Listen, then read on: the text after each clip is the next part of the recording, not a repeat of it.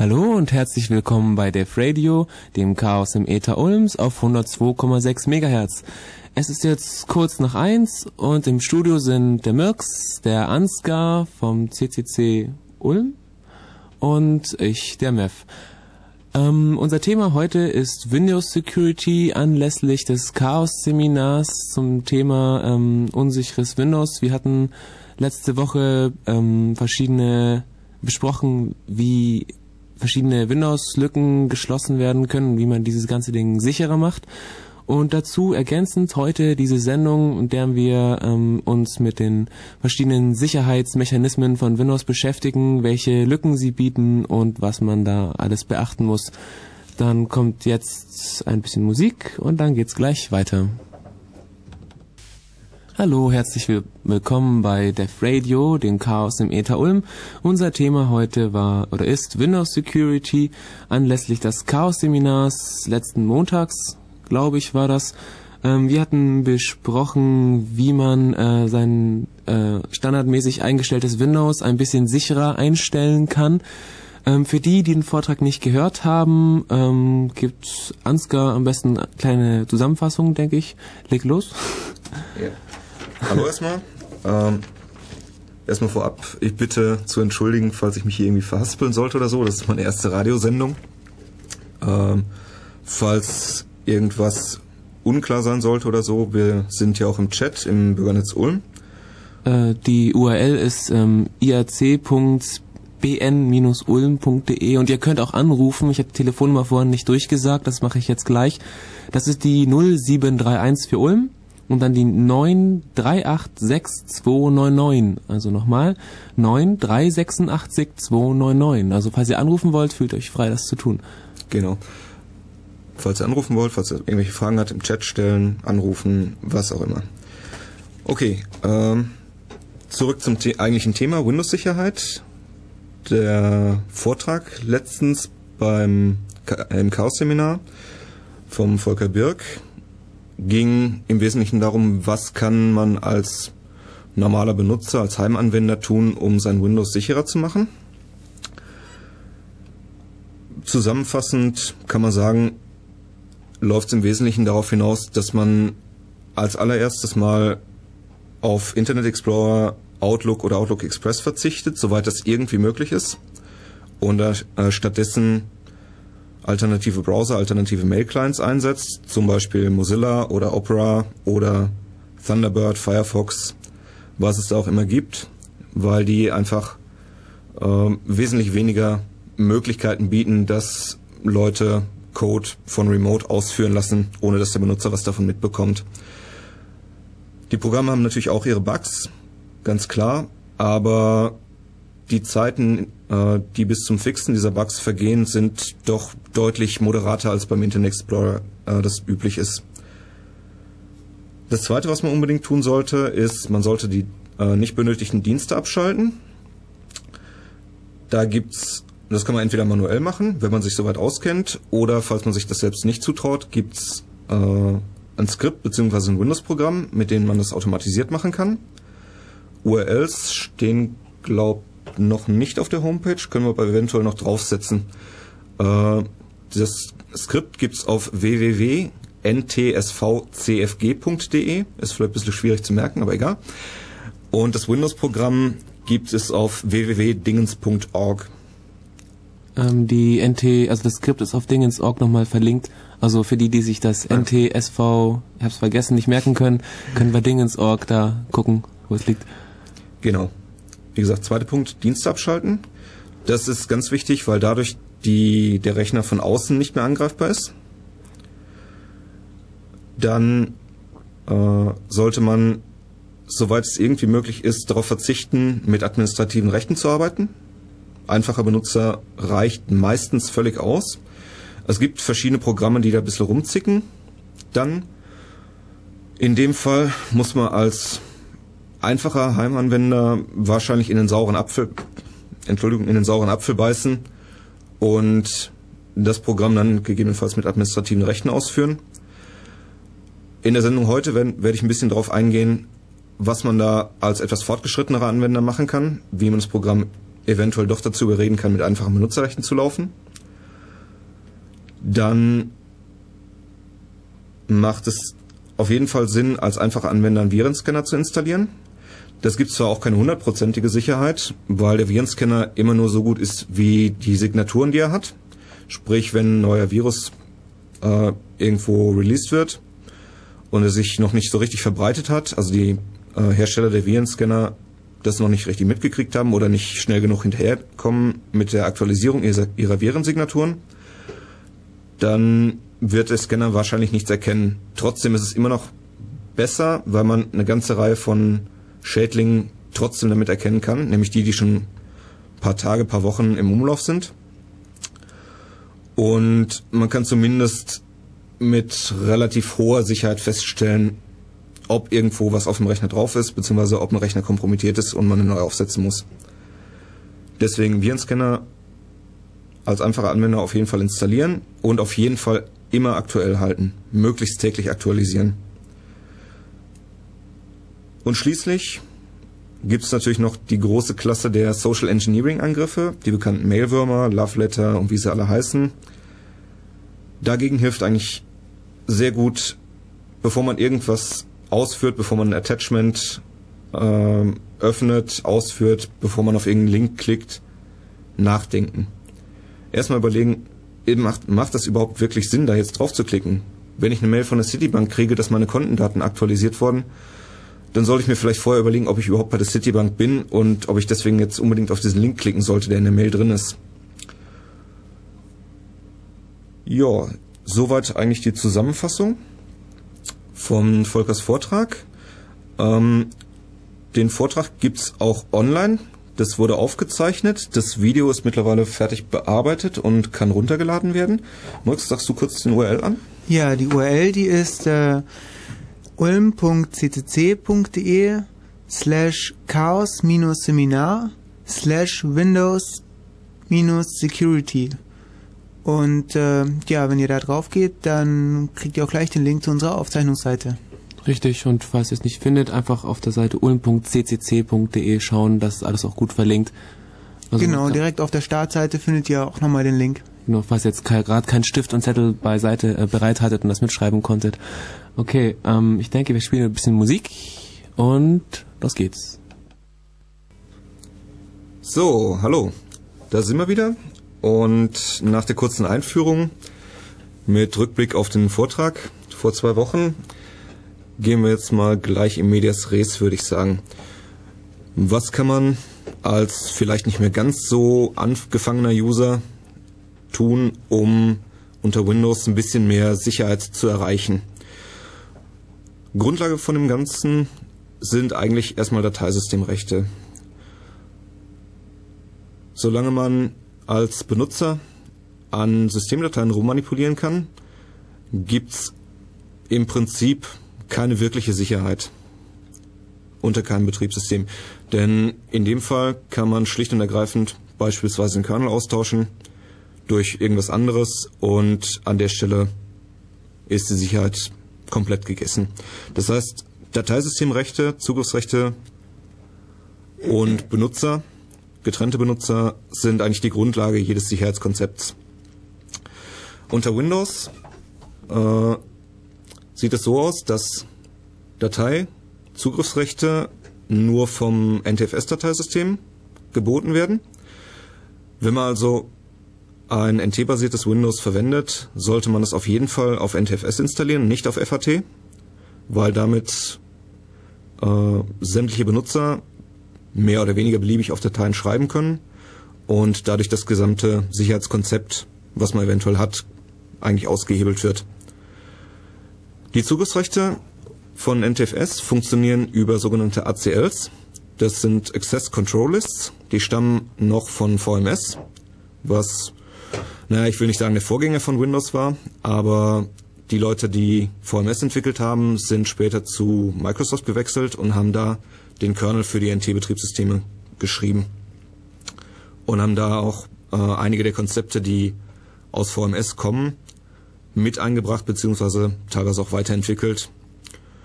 Und so gibt's einfach verschiedene Ähnlichkeiten zwischen VMS und Windows NT. Wie funktioniert das mit den ACLs jetzt? Es gibt äh, zwei Arten von Rechten, die man über ACLs vergeben kann. Und zwar sind es einmal äh, Allow ACLs.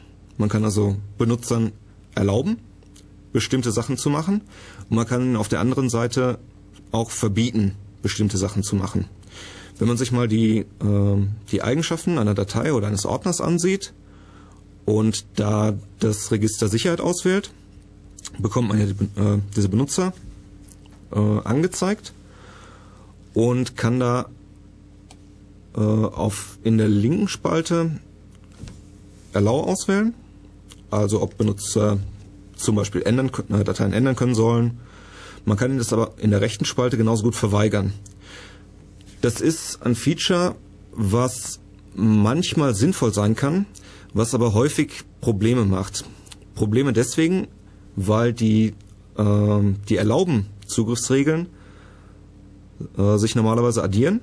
Also wenn ein Benutzer zum Beispiel der Gruppe Benutzer und Administratoren angehört, dann hat er sämtliche äh, Allow-Zugriffsrechte sowohl der Gruppe Administratoren als auch der Gruppe Benutzer, auch wenn die sich eventuell unterscheiden.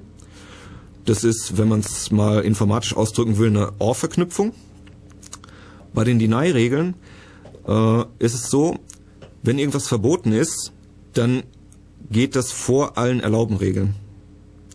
Das heißt, wenn ich irgendeinem Benutzer in, äh, wenn ich irgendeiner Benutzergruppe irgendwas verbiete, zum Beispiel, was weiß ich, Zugriff auf Temp, aufs Temp-Verzeichnis, dann gilt das für alle Mitglieder dieser Gruppe. Egal, ob die eventuell noch andere ähm, in anderen Gruppen sind, denen dieser Zugriff explizit erlaubt wäre. Und deswegen sollte man, wenn man Deny-Regeln, Deny-ACLs verwendet, sehr genau wissen, was man tut und was für Probleme man sich damit einhandeln kann. Im Normalfall ist es sinnvoller, an der Stelle auf das Deny zu verzichten und stattdessen einfach das Häkchen bei Allow zu entfernen. Das heißt, der Benutzer hat keine Zugriffsrechte und kann auf die Datei oder das Verzeichnis ebenfalls nicht zugreifen, auch ohne das Deny. Deny heißt einfach, man will an der Stelle erzwingen, dass niemand, kein Mitglied dieser Gruppe, egal welche Rechte der sonst noch irgendwie hat, auf eine Datei oder auf ein Verzeichnis zugreifen kann. Und es sollte wirklich nur in dem Fall und auch nur, wenn man genau weiß, was man tut, angewendet werden. Ansonsten lieber Finger weg davon. Gut. So viel zum Allow Deny. Ansonsten ähm, die moderneren Windows-Versionen ab Windows 2000 bieten zusätzlich die Möglichkeit, ACLs zu vererben. Das heißt, man kann ähm, auf ein Verzeichnis eine ACL setzen und kann dann einstellen, reicht diese ACL doch bitte einfach an alle Dateien und alle Verzeichnisse, die darunter liegen, durch. Das macht das Ganze relativ einfach, wenn man äh, Rechte global anpassen will, weil man einfach die Rechte im übergeordneten Ordner ändert oder äh, welche dazu nimmt. Und diese Rechte werden dann automatisch von den darunterliegenden Ordnern und Dateien übernommen. Man kann außerdem einstellen, auch in ein etwas advancedes Feature, was ich normalen Benutzern oder Leuten, die sich noch nicht so gut damit auskenne, eher nicht empfehle. Man kann einstellen, ob sich eine ACL nur auf Dateien beziehen soll, ob sie sich nur auf, äh, auf den aktuellen Ordner beziehen soll, ob sie sich auf Ordner und Unterordner beziehen soll und so weiter. Man kann also mit ACLs Zugriffsrechte mh, hm, sehr fein granular einstellen. Allerdings birgt das, wie bei den Deny-Optionen auch schon, die Möglichkeit, dass man sich äh, ein bisschen verkünstelt dabei. Und deswegen würde ich empfehlen, wenn, wenn man nicht genau weiß, was man tut, lieber lassen, lieber etwas weitergehende Rechte, sprich zum Beispiel auf ein Verzeichnis, auf das komplette Verzeichnis, nicht nur auf bestimmte Unterverzeichnisse oder bestimmte Dateien in dem Verzeichnis die Rechte geben und das bisschen Risiko, was man sich damit zusätzlich einhandelt, dann eher in Kauf nehmen. Denn wenn man an ACLs rummanipuliert, äh, ohne genau zu wissen, was man tut, gerade wenn man äh, Zugriffsrechte wegnimmt, kann man sich sehr schnell Probleme einhandeln, bis dahin, dass man sich auch als Administrator gar nicht mehr anmelden kann. Das ist ein bisschen problematisch. Deswegen ACLs, Regeln immer möglichst einfach halten, möglichst übersichtlich halten, Vererbung verwenden, wo es irgendwie sinnvoll ist und möglichst auch das Dateisystem entsprechend strukturieren. Also sprich, ähm, Dateien mit ähnlichen Zugriff, die ähnliche Zugriffsrechte haben sollen, in einem Verzeichnis zusammenfassen oder entsprechend Unterverzeichnissen davon, damit man diese Vererbung auch geschickt einsetzen kann. Zu den Rechten äh, muss man noch einen weiteren Punkt anmerken, der die Benutzerverwaltung berührt. Es ist so, dass die ACLs von Windows eine etwas andere Zugriffssteuerung erlauben und ermöglichen als die Zugriffsrechte, die man üblicherweise von den äh, von Unix-Dateisystemen kennt, also die üblichen RWX-Rechte. Es ist so, jede Datei hat einen, einen Besitzer und dieser Besitzer kann in jedem Fall sich alle Rechte an dieser Datei verschaffen. Das heißt aber nicht, dass er automatisch alle Rechte an dieser Datei haben muss, sondern man kann eine Datei, äh, die ACLs einer Datei so konfigurieren, dass mm, zum Beispiel der Administrator Besitzer dieser Datei ist, dass er aber keine Zugriffsrechte an der Datei hat. Also sprich, er kann die Datei nicht ändern, er kann die Datei nicht löschen und sonstiges damit machen, sondern er muss sich erst die entsprechenden Rechte an dieser Datei wieder einräumen, was er machen kann, dadurch, dass er den, äh, dass er Besitzer ist und kann ansonsten äh, an dieser Datei eben nichts manipulieren. Das muss man wissen, sollte man wissen. Ähm, es ist auch so, als Administrator hat man manchmal das Problem, dass man auf Dateien nicht zugreifen kann. Das ist gerade für unerfahrene Benutzer oftmals etwas verwirrend. Das liegt üblicherweise daran, dass eine Datei von einem anderen Benutzer erstellt wurde. Der ist damit Besitzer dieser Datei. Und die Zugriffsrechte an dieser Datei gelten nur für beispielsweise diesen Benutzer. Auf jeden Fall hat der Administrator keine Zugriffsrechte daran. In dem Fall ist es so, dass man als Administrator den Besitz der Datei übernehmen muss. Das hat noch keinen Einfluss auf die Zugriffsrechte, sondern äh, die Zugriffsrechte bleiben wie gehabt für den Benutzer, so wie sie eingestellt sind. Man hat aber dann als Administrator die Möglichkeit, sich selbst weitere Rechte zu geben, was man nicht hat, wenn man nicht Besitzer der Datei ist und auch sonst keine Zugriffsrechte dran hat. Das ist gerade für solche Fälle wichtig, wenn man zum Beispiel ähm, bestimmte Dateien,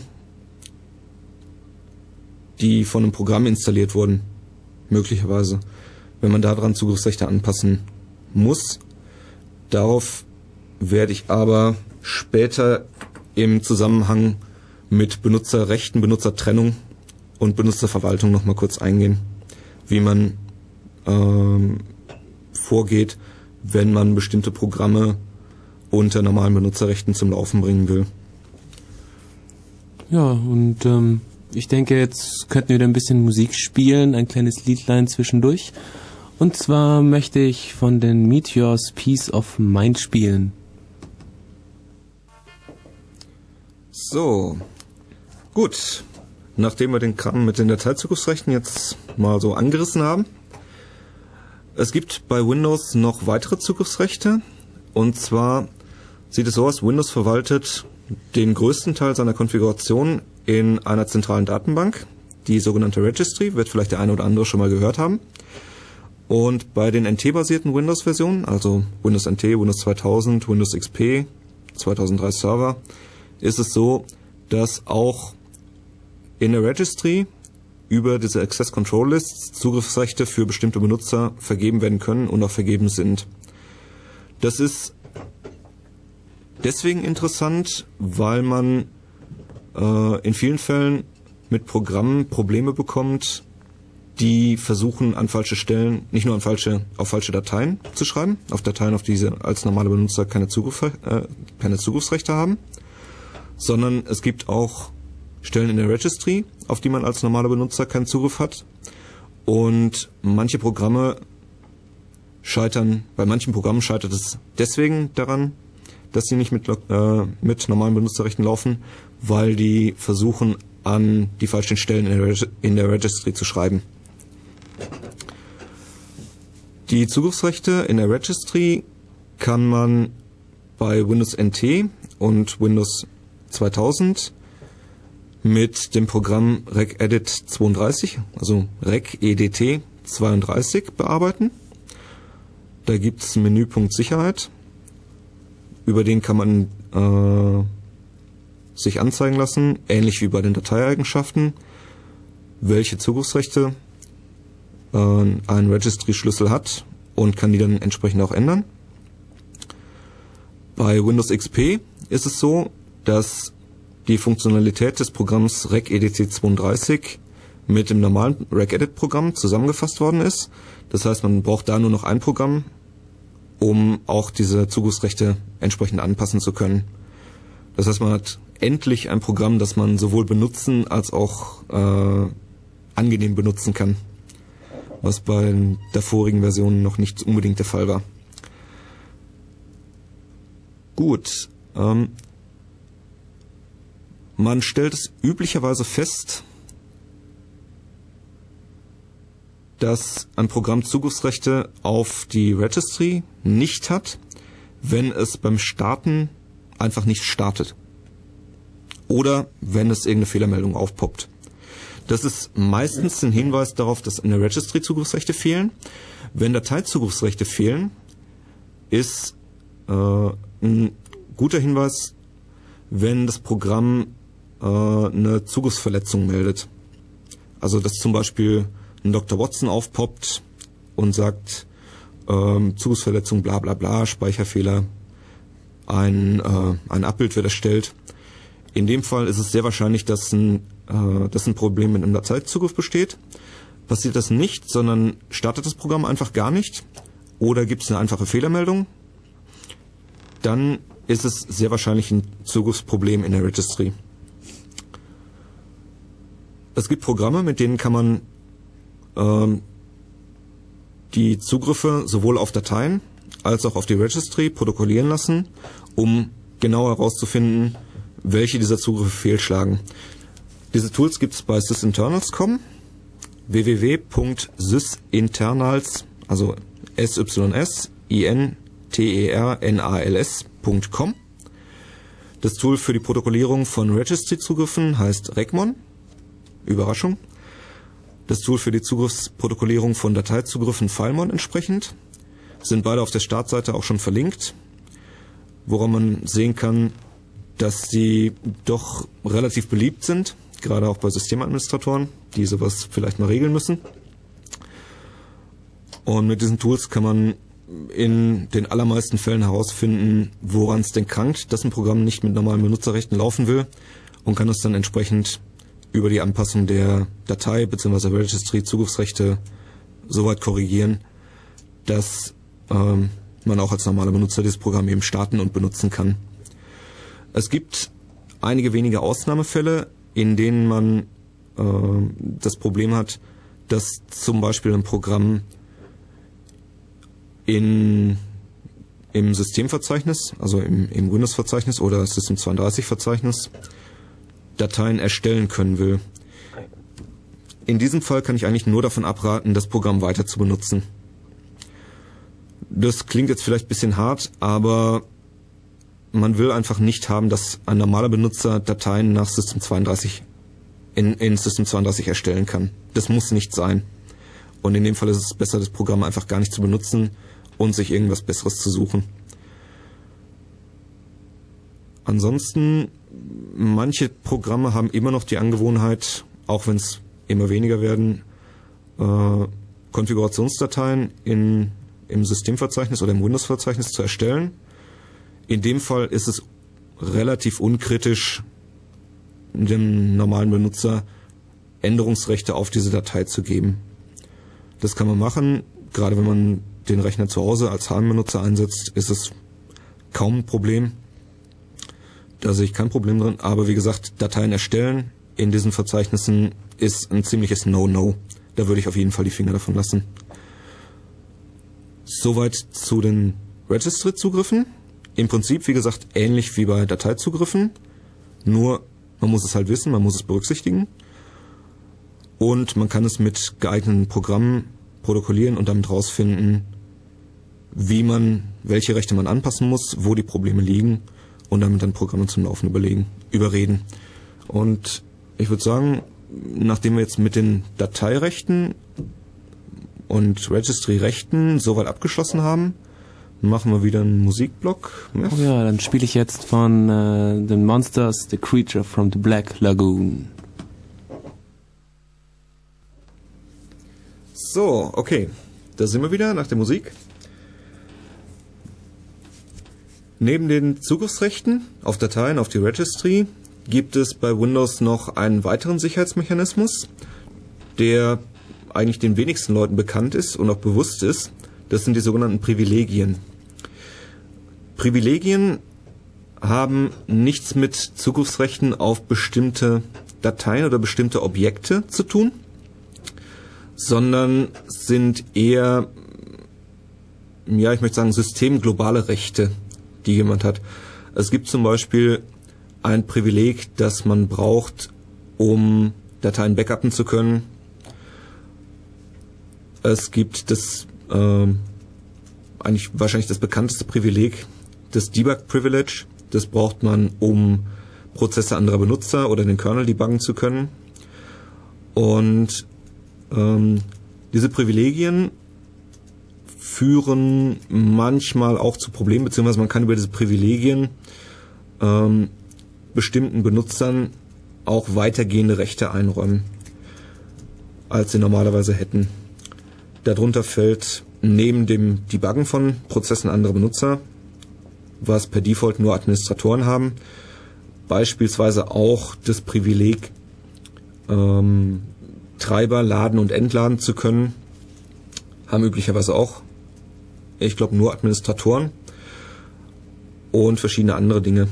Man kann über diese Privilegien beispielsweise auch, was ähm, zwar häufig bestritten, aber nichtsdestotrotz wahr ist, äh, über diese Privilegien anderen nicht nur das Besitzrecht an einer Datei übernehmen, sondern man kann äh, auch eine Datei an einen anderen Benutzer übergeben.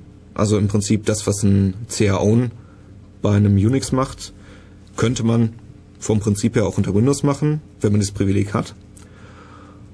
Äh, nur gibt es meines Wissens nach kein User Interface oder kein Programm, was dafür ein entsprechendes Interface bieten würde. Insofern kann man es also eigentlich doch nicht. Egal. Diese Privilegien steuert man über die sogenannten Sicherheits- oder Gruppenrichtlinien. Dafür gibt's ähm, seit Windows 2000 ein spezielles Snap-in für die Microsoft Management Konsole, in der man solche Sachen einstellen kann. Was diese Sicherheits- und Gruppenrichtlinien im Einzelnen sind, da werde ich nachher noch drauf eingehen. Wichtig ist an dieser Stelle erstmal nur, dass man äh, über diese Richtlinien Benutzergruppen bestimmte Privilegien zuordnen kann, die man ansonsten sich selbst quasi in einem Programm verschaffen müsste. Man hat also über diese entsprechende Oberfläche die Möglichkeit, bestimmte, leider nur bestimmte definierte Privilegien an bestimmte Benutzergruppen zuzuweisen. Wie das passiert, wie man das über diese Richtlinien einstellt, wie diese Richtlinien funktionieren, erzähle ich dann im nächsten Blog. Und ich glaube, wir machen, bevor ich damit anfange, jetzt nochmal kurz Musik, auch wenn der letzte Block vielleicht ein bisschen lang war. Egal. Ja, und zwar spielen wir jetzt von Demented Ago House of Blood. Hoffentlich. Gut. Okay, nachdem ich jetzt die ganze Zeit schon lustig was über Benutzer erzählt habe, äh, kommen wir erstmal dazu, was sind Benutzer überhaupt, wofür brauche ich die, ähm, wie wird das bei Windows überhaupt gehandhabt. Ähm, bei Windows gibt es Benutzer, Benutzergruppen. Es ist so, es gibt verschiedene vordefinierte Gruppen. Das sind einmal auf einem, äh, auf einem einfachen Windows die Administratoren. Das sind die Leute, die das System verwalten sollen. Es gibt die Gruppe Hauptbenutzer und es gibt die Gruppe Benutzer. Benutzer ist eine Gruppe, die eigentlich für die Leute gedacht ist, die normalerweise mit dem Rechner arbeiten sollen. Es gibt eine zusätzliche Gruppe Gäste. Das sind Benutzer, die ja auf dem System eigentlich nur zu Gast sind. Überraschung. Äh, Gäste sind ein besonderer Fall, auf den werde ich gleich noch ein bisschen eingehen. Bleiben wir erstmal bei den normalen Benutzergruppen. Benutzer ist die eingeschränkteste von den normalen Benutzergruppen. Die haben die wenigsten Rechte. Die dürfen beispielsweise äh, im Normalfall keine Software installieren, äh, haben keine Schreibrechte auf das Programmeverzeichnis, auf das Windows-Verzeichnis und so weiter. Im Normalfall dürfen die ausschließlich in ihr eigenes Home-Verzeichnis, in ihr Profilverzeichnis schreiben.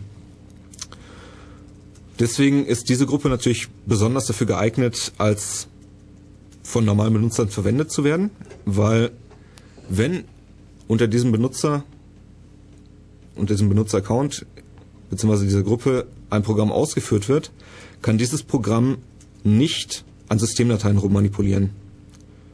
Sehr praktisch, will man eigentlich unbedingt haben. Probleme, die dabei auftreten können, habe ich gerade schon genannt, äh, dass bestimmte Programme halt einfach Schreibzugriff auf bestimmte Registry-Schlüssel oder bestimmte Dateien haben wollen, auf die ein normaler Benutzer, ein Mitglied dieser Benutzergruppe, keinen Zugriff hat. Das kann man über die genannten Programme, ich sage den URL kurz nochmal durch, www.sysinternals.com, wir werden das später auch noch auf unsere Homepage setzen, kann man über diese Programme protokollieren, damit rausfinden und geeignet anpassen. Wie geht man jetzt mit diesen Benutzergruppen um? Man verfährt üblicherweise so, dass man in der Benutzerverwaltung, das ist ein, äh, ein Snap-in für die MMC. Man erreicht das am einfachsten, indem man einfach die Computerverwaltung startet. Die findet man im Startmenü unter Verwaltung, Programme Verwaltung oder indem man auf das Arbeitsplatz-Icon einen Rechtsklick macht und dann Verwaltung auswählt. Dort geht man auf den Eintrag Benutzer und Gruppen und kann dann sowohl neue Gruppen anlegen als auch neue Benutzer anlegen. Gruppen braucht man üblicherweise keine zusätzlichen, aber Benutzer. Da legt man für die Benutzer, die auf dem System arbeiten sollen, die entsprechenden Benutzer an. Normalerweise für jede Person, die das System benutzen soll, eine. Und zusätzlich für jede Person, die den äh, Rechner verwalten soll, einen zusätzlichen Account für die administrativen Aufgaben. Mit diesen, äh, die Benutzer, die man dort anlegt, sind per Default nur Mitglied in der Gruppe Benutzer. Das heißt, wenn man diesen Benutzern erweiterte Rechte geben will, muss man die, äh, den Benutzer öffnen, die Eigenschaften des Benutzers öffnen und muss dann unter Gruppe beziehungsweise Gruppen heißt das Register, glaub, muss dort die entsprechende, äh, die entsprechenden zusätzlichen Gruppen hinzufügen. Das ist im Normalfall für die Systemverwalter die Gruppe Admin, für die Systemverwalter die Gruppe Administratoren. Die Gruppe Hauptbenutzer sollte man auf einem normal genutzten Windows eigentlich gar nicht verwenden, denn man hat als Hauptbenutzer ähm, mindestens Schreibzugriff auf das Programmeverzeichnis. Beim Windows-Verzeichnis bin ich mir nicht hundertprozentig sicher. Das müsste ich nochmal im Detail prüfen. Ich meine aber, man hat zumindest auf Teile des Windows-Verzeichnisses ebenfalls Schreibzugriff. Und damit ist ein Hauptbenutzer-Account mindestens, ja, nicht mindestens, aber in etwa so gefährlich wie ein Administrator-Account. Man sollte also einen Hauptbenutzer-Account genauso wenig benutzen wie ein Administrator-Account. Deswegen möglichst meiden, möglichst nur die Gruppen Benutzer bzw. Administratoren verwenden und mindestens, selbst wenn man den Rechner alleine benutzt, mindestens zwei Benutzer anlegen. Einmal den Benutzer für administrative Aufgaben. Üblicherweise ist das äh, das Konto Administrator. Und einen Benutzer zum normalen Arbeit mit dem System. Das äh, muss man auf jeden Fall auf einem normalen Windows nach der Installation selbst anlegen. Es gibt zusätzlich in der Systemsteuerung noch ein Applet, äh, das heißt, wenn ich richtig, mich richtig erinnere, Benutzerverwaltung. Das ist bei einem Windows XP Home das einzige, die einzige Möglichkeit, von, mit den Bordmitteln Benutzer anzulegen. Das sollte man nach Möglichkeit meiden. Es gibt auch für Windows XP Home ein zusätzliches Programm, was man nachinstallieren kann, was eine äh, Benutzerverwaltung, eine, eine, grafische Benutzerverwaltung ähnlich diesem, äh, diesem Eintrag in der Computerverwaltung nachrüstet. Den URL dazu setzen wir auch noch auf die Homepage. Das wäre jetzt ein bisschen lang, das hier äh, kurz vorzulesen. Man sollte auf einem XP Home, wenn möglich, dieses Programm nachinstallieren und die Benutzerverwaltung damit machen. Denn die normale, der normale Benutzermanager von XP Home ist sehr eingeschränkt und äh, bietet auch nicht den Zugriff auf alle Konten, die auf dem System existieren. Deswegen kann man da, wenn man ein bisschen Feintuning an den Benutzerkonten vornehmen will, kommt man mit der normalen Benutzerverwaltung von XP Home nicht sehr weit. Deswegen in jedem Fall dieses Programm bei XP Home nachinstallieren.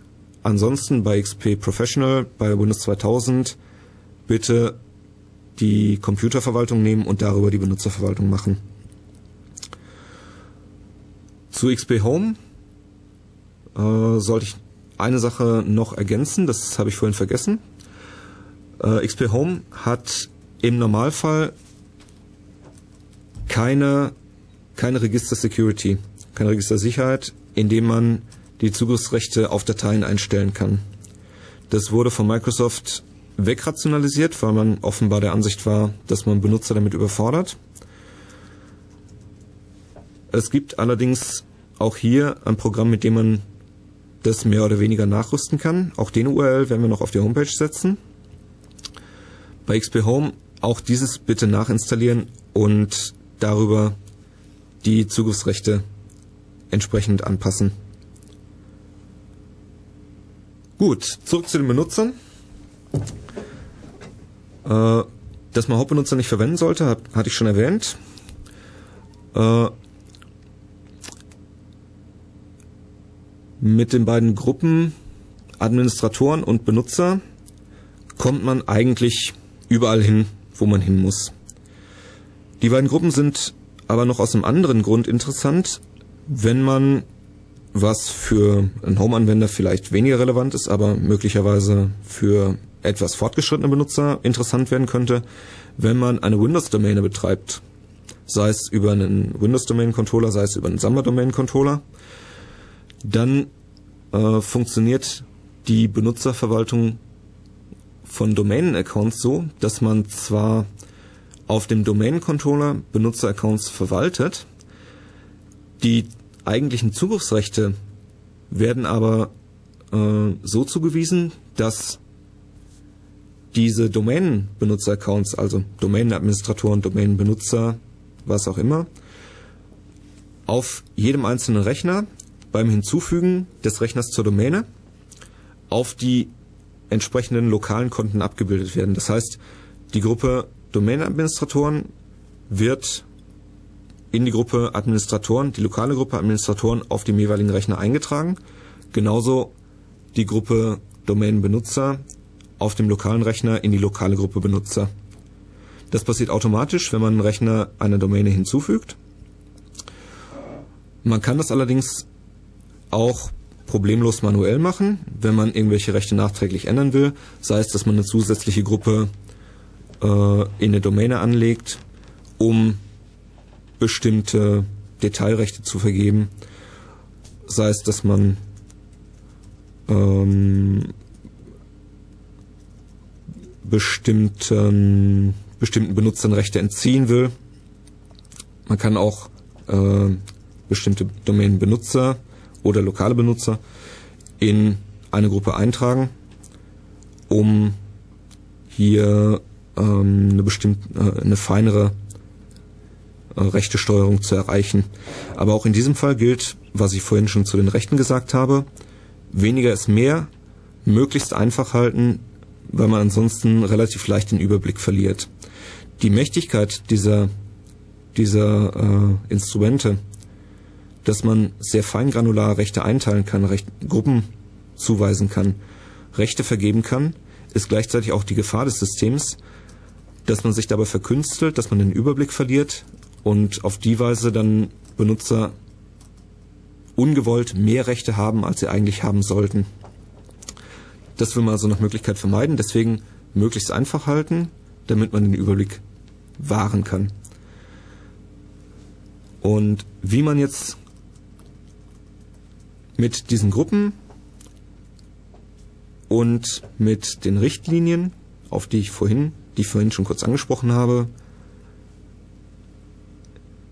letztendlich dann weitergehendes Feintuning der Benutzerrechte betreiben kann. Das erzähle ich im nächsten Blog. Dazwischen machen wir jetzt noch mal kurz Musik. Hallo bei Dev Radio. Ähm, um, falls ihr irgendwelche Fragen habt oder sowas, dann kann ich nur erwähnen, kommt in den Chat, wenn ihr gerade Internet habt, in iac.bn-ulm.de, im IAC, im Channel Dev Radio oder ruft uns einfach an. Die Telefonnummer ist die 9386 299. Ich sag's nochmal. 9386 299. Ihr könnt während der Musik anrufen, aber da müsst ihr euch beeilen, weil so viel Musik haben wir auch wieder nicht. Oder ruft einfach mit der Sendung an. Das geht natürlich auch. Wenn ihr damit einverstanden seid, dass euch Millionen von Menschen hören können. Aber jetzt möchte ich nicht so viel äh, Sendezeit verschwenden. Ich habe mich wieder genug profiliert. Jetzt kann der Ansgar weiterreden. Ja, da wir das Ganze natürlich auch ein bisschen interaktiv gestalten wollen hier. Äh, der Anti schrieb gerade im Chat, ich habe bis jetzt von der Sendung mitbekommen, dass es ACLs gibt, aber wenn man die verwendet, dann gehen die Programme nicht mehr und man kann Benutzer anlegen, die nichts dürfen, die sollte man verwenden. Dann gehen auch die Programme nicht mehr, aber macht nichts, weil die sind ja durch die ACLs schon unbrauchbar gemacht. Äh, das ist natürlich nur teilweise richtig, weil das Problem sind weder die ACLs also die Benutzerrechte, noch die Benutzer selbst, sondern das Problem liegt einfach darin, dass bei diversen Programmen die Installer bei der Installation der Programme die Zugriffsrechte nicht geeignet setzen. Das heißt, da werden beispielsweise äh, Konfigurationsdateien, aus denen die Programme ihre Konfiguration lesen und in diese ihre Konfiguration auch speichern, im Programmverzeichnis abgelegt und ähm, da hat ein normaler Benutzer einfach keine Zugriffsrechte. Das ist auch durchaus sinnvoll, mh, wenn man das mit Unixen vergleicht, wäre das in etwa so, als würde ein Programm seine Konfiguration nicht in etc speichern, sondern in zum Beispiel userbin. Und ähm, dass es relativ wenig sinnvoll ist, das zu tun, wird, glaube jeder einsehen. Bei Windows wird es trotzdem gemacht, aus welchen Gründen auch immer. Also ich zweifle da ein bisschen an der Kompetenz der Hersteller, aber ich will äh, mich da jetzt auch nicht zu weit aus dem Fenster lehnen. Egal. Auf jeden Fall ist es so. Es ist halt so. Und das ist eigentlich wirklich in 95 bis 99 Prozent der Fälle das eigentliche Problem, dass Konfigurationseinstellungen an Stellen abgelegt werden, wo sie nichts zu suchen haben. Sei es, dass benutzerspezifische Konfigurationen in der Registry im HK Local Machine Zweig abgelegt werden, wo eigentlich nur die systemspezifischen Einstellungen hingehören, oder dass Konfigurationsdateien im Programmverzeichnis oder im Systemverzeichnis abgespeichert werden, wo sie wo eigentlich auch nur die System- äh, bzw. programmspezifischen Konfigurationen was zu suchen haben, während die userspezifische Konfiguration eigentlich ins User-Profil gehört. Ähm, Im Chat kamen auch gerade ein paar Fragen. Und zwar hat da ähm, Kiron1 ähm, gefragt, wie man zum Beispiel ähm, Admin wie man nicht Administratoren brennen lassen kann, also CDs brennen, ohne ähm, ihnen irgendwelche Adminrechte zu geben. Weil das scheint auch ein beliebtes Problem zu sein. Das ist in der Tat ein beliebtes Problem. Ähm, das kann ich leider nicht allgemein beantworten, weil ich persönlich bloß mit Nero Erfahrung habe. Bei Nero ist es so, es gibt ein Programm, das nennt sich Nero Burn Rights gibt's auf der Nero Homepage. Ähm, das kann man installieren. Das legt äh, eine Benutzergruppe Nero an und in die trägt man alle Benutzer ein, die brennen können sollen und das funktioniert eigentlich ganz wunderbar dann. Na gut, in dem Fall war es halt nicht Nero, sondern Burn at Once, Just for Information, aber das, das sind halt dann irgendwelche Programme, die ja dann ihre Probleme Unklar. haben. Ja. Müsste man im Detail rausfinden. Möglicherweise ist es wirklich ein Privileg, was man da braucht. Weißt du, seit wann Nero das kann? Mit den verschiedenen Rechten? Äh, Nero ist schon ziemlich lange, also lange seit schon? einem anderthalb Jahren bestimmt schon. Ah, okay, schon länger als ich dachte. Na ja. gut, okay. jo, dann will ich dich nicht weiter aufhalten. Ich gut. unterbreche dich immer, wenn es was gibt. Ja, wunderbar. Okay. Okay, äh, also so viel erstmal zum interaktiven Teil, zu den Fragen aus dem Chat. Ähm, kommen wir jetzt zu den berühmt-berüchtigten Gruppenrichtlinien, Sicherheitsrichtlinien. Ähm, Richtlinien sind eine Möglichkeit, mit der man zum einen bei einem Windows NT Privilegien vergeben kann, sind aber zum anderen auch eine Möglichkeit, mit der man zentral äh, Konfigurationen steuern kann. Das ist insbesondere dann äh, praktisch und vorteilhaft, wenn man eine Windows-Domäne hat, weil man da die Richtlinien äh, von den Domäne aus steuern kann. Dann sind es auch wirklich Gruppenrichtlinien, weil man diese äh, den entsprechenden Organisationseinheiten, Gruppen oder auch Benutzern zuweisen kann. Wenn man nur eine einfache Standalone-Maschine hat, äh, sind die Gruppenrichtlinien eigentlich keine wirklichen Gruppenrichtlinien, weil man sie nicht bestimmten äh, Benutzergruppen zuweisen kann, sondern die Richtlinien gelten einfach für alle Benutzer auf der Maschine. Ist etwas unschön, weil man damit zum Beispiel auch den Administrator aussperren kann, wenn man nicht weiß, wie man sich, wie man das Ganze rückgängig macht. Äh, deswegen soll man da ein bisschen vorsichtig, äh, vorsichtig damit umgehen. Aber im Großen und Ganzen sind Richtlinien eigentlich eine schöne Sache. Wie gesagt, zum einen, weil man damit die Möglichkeit hat, äh, die Privilegien, die vorhin angesprochen wurden, überhaupt zu vergeben an bestimmte Benutzergruppen. Da gibt es im Menü Verwaltung unter Programme, Programme Verwaltung, den Eintrag Sicherheitsrichtlinien. Damit kann man das steuern. Damit kann man beispielsweise fest, auch festlegen, ähm, welche Komplexität ein Anmeldepasswort haben muss, ähm, wie, nach wie viel Anmeldeversuchen das Konto gesperrt werden soll, ähm, wie lange ein Passwort gültig ist, bevor es an, äh, geändert werden muss und so weiter. Man kann damit steuern, äh, wie gesagt, die Privilegien vergeben. Man kann das Debug-Privileg an andere Gruppen als den Administrator, an den es per Default vergeben ist, äh, zuweisen. Man kann ähm, zum Beispiel einstellen, äh, welche Benutzergruppe oder welcher Benutzer sich als Dienst anmelden können soll. Das ist beispielsweise dann interessant, wenn man ein Cygwin installiert hat und versucht, da ein Exim unter einem eigenen Benutzerkonto laufen zu lassen. Dann muss dieses Konto die das Privileg als Dienst anmelden haben. Und das stellt man in diesen Sicherheitsrichtlinien ein. Man kann aber über Richtlinien auch noch weitere äh, Sachen einstellen, nicht nur Privilegien. Manche Dinge sind auch, äh, ich sag mal, reine Kosmetik. Das sind beispielsweise so Sachen wie, äh, dass man bestimmte äh, bestimmte Register in Konfigurationsdialogen ausblendet oder ähnliches. Oder andere Sachen, die etwas weniger Kosmetik, dafür aber umso sinnvoller sind.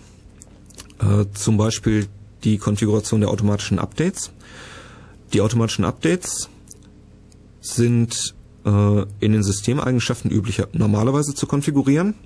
Nur kann man beispielsweise, wenn man äh, im lokalen Netzwerk einen Software-Update-Server stehen hat, äh, diese Einstellungen nicht in diesem Dialog vornehmen. Auch ein paar andere Einstellungen kann man nicht in diesem Dialog vornehmen, sondern die muss man entweder direkt in der Registry konfigurieren oder eben über Gruppenrichtlinien. Das geht aber nicht, diese Einstellung, äh, Dialoge ausblenden, solche Sachen, das Startmenü manipulieren, ähm, Einstellungen für, äh, für Software-Updates ändern. Das geht nicht in diesen, äh, in diesen Sicherheitsrichtlinien im Verwaltungsmenü, sondern man muss dafür eine MMC starten, Microsoft Management Konsole. Das ist, wenn man so will, ein Programm, in das man ähm, verschiedene Verwaltungs-Plugins, sogenannte Snap-ins, einbinden kann. Ähm, Im Prinzip so eine Art Framework, kann man sagen.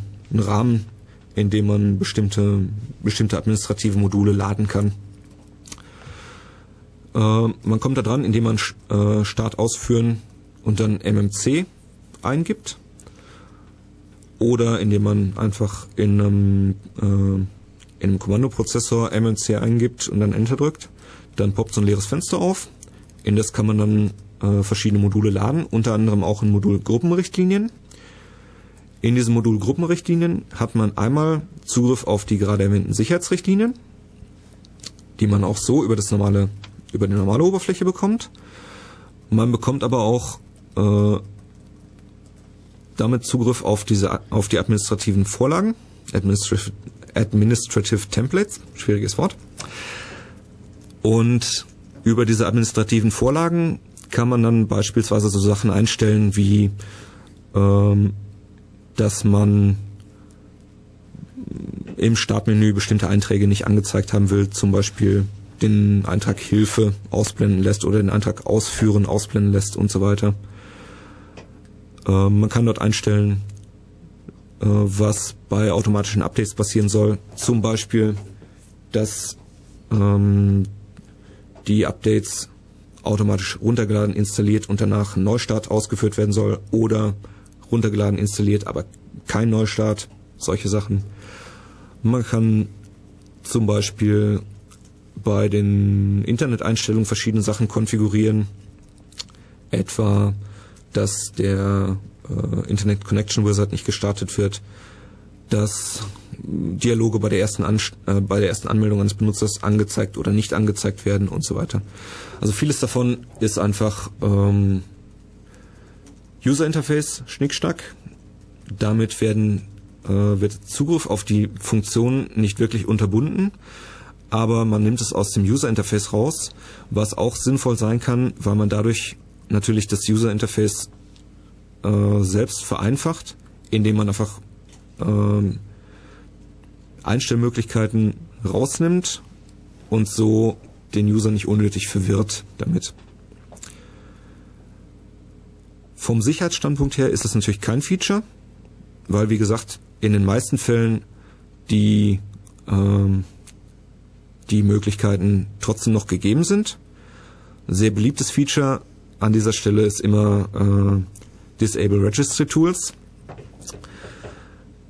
Ähm, das wird beispielsweise von verschiedenen Systemadministratoren bei Windows 95, Windows 98 gerne verwendet, um den Zugriff auf Programme wie regedit zu verbieten.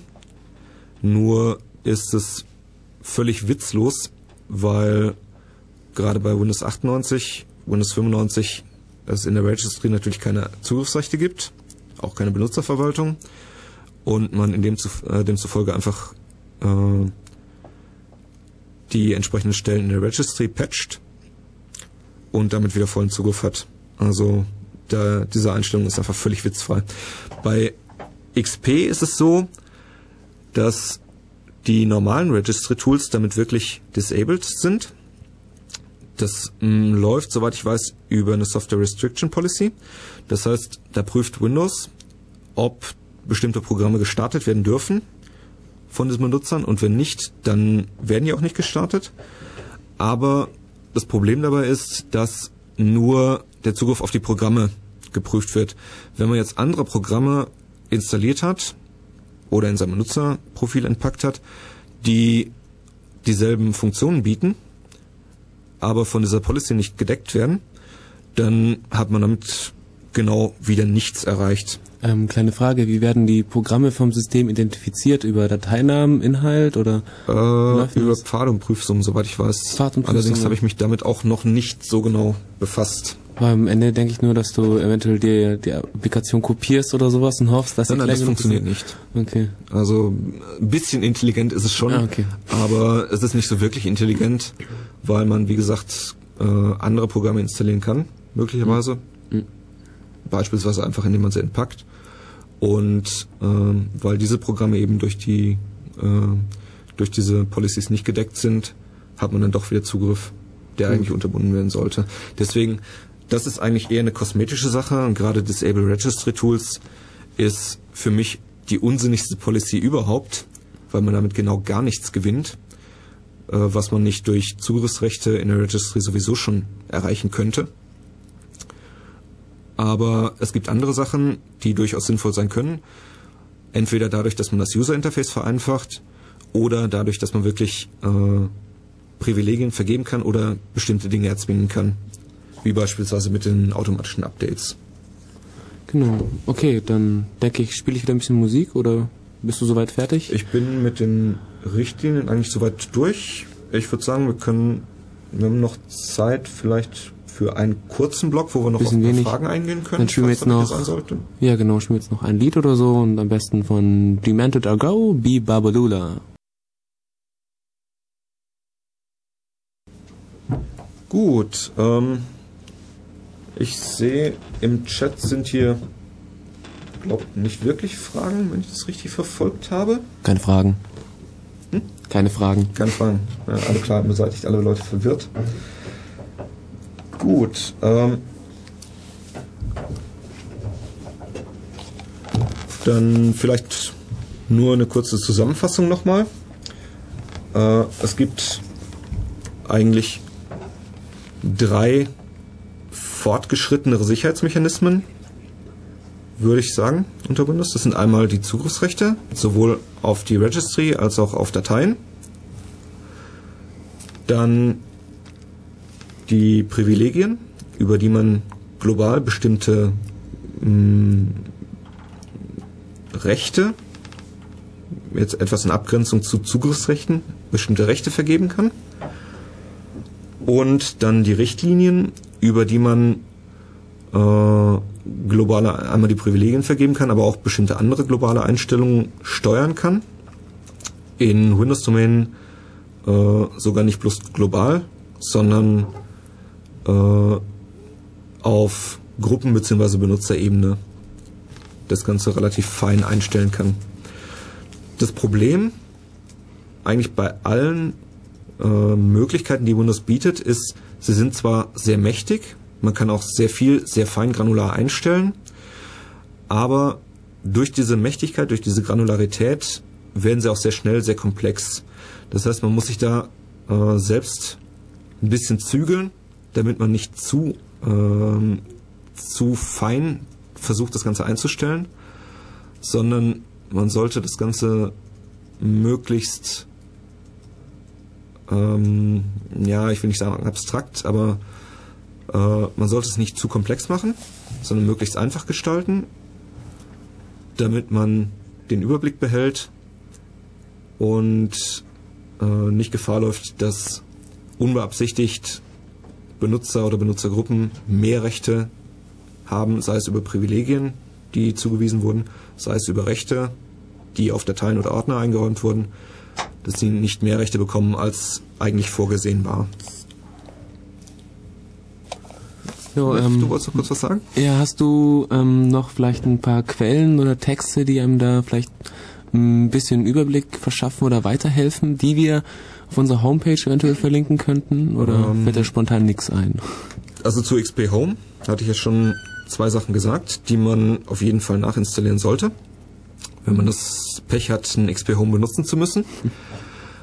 Äh, ansonsten, SysInternals.com ist eigentlich immer eine gute Quelle Hm.